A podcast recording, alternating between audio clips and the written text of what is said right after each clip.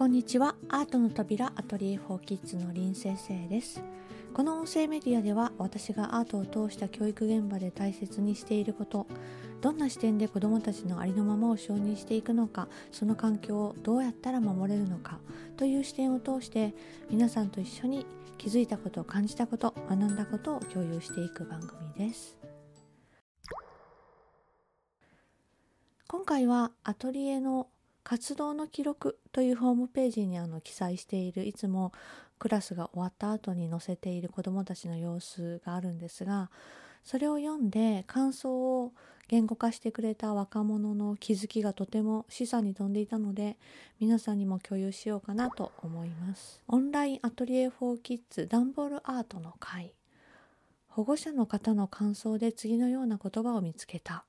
これまで花丸だよりで林先生のコラムを拝見するたびハッとさせられることばかりで今回もいろいろ考えさせられました。この文を読んだ私はアトリエ・フォー・キッズはアートを通じ子どもたちに気づきを与えているだけではないと思った。その子どもたちの親御さんも気づかされることがたくさんあるのだと思った。そして毎回最初に子どもたちと確認するというアートの扉規範。この規範が子どもにも大人にもたくさんの気づきを与えている要因だと思った。1自由にやりたいように作ってください。2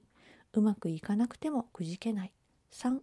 時間が来たらおしまいです。この3つの基本的な理念私はこの規範が全て物語の主人公に通じるものだと思った。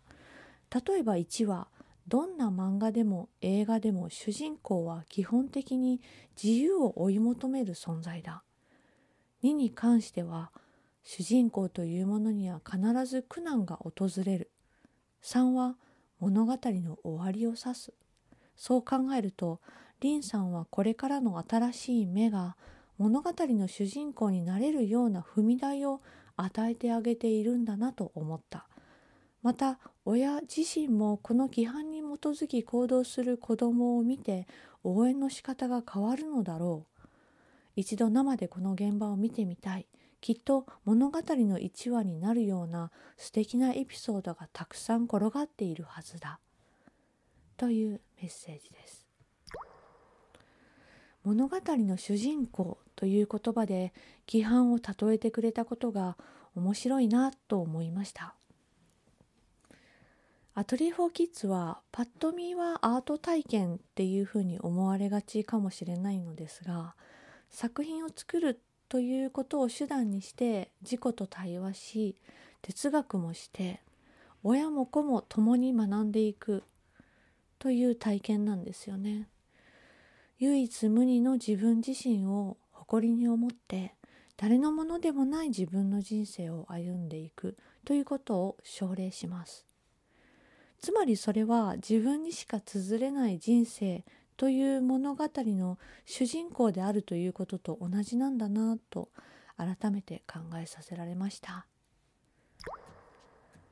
今回も最後に歌をお届けします。前回からはカリンバのちゃんとレコーディングしたものからお届けしています。Apple Music や YouTube でもお聴きいただけます。今回の曲は誕生日に曲を作って送り合うというキザなことをメンバー同士でしているのですが2010年の私のバースデーに送ってもらったのでタイトルが「リンゴ」で「リンゴ」になっています。この後すぐに311が起こって人間の無力さというか科学って何だったんだろうっていうふうに思わせるようなこの曲の歌詞がまるで予言していたみたいだよねと話したエピソード付きの楽曲です。ではお聴きください。カリンバでリンゴ。また次回お会いしましょう。林先生でした。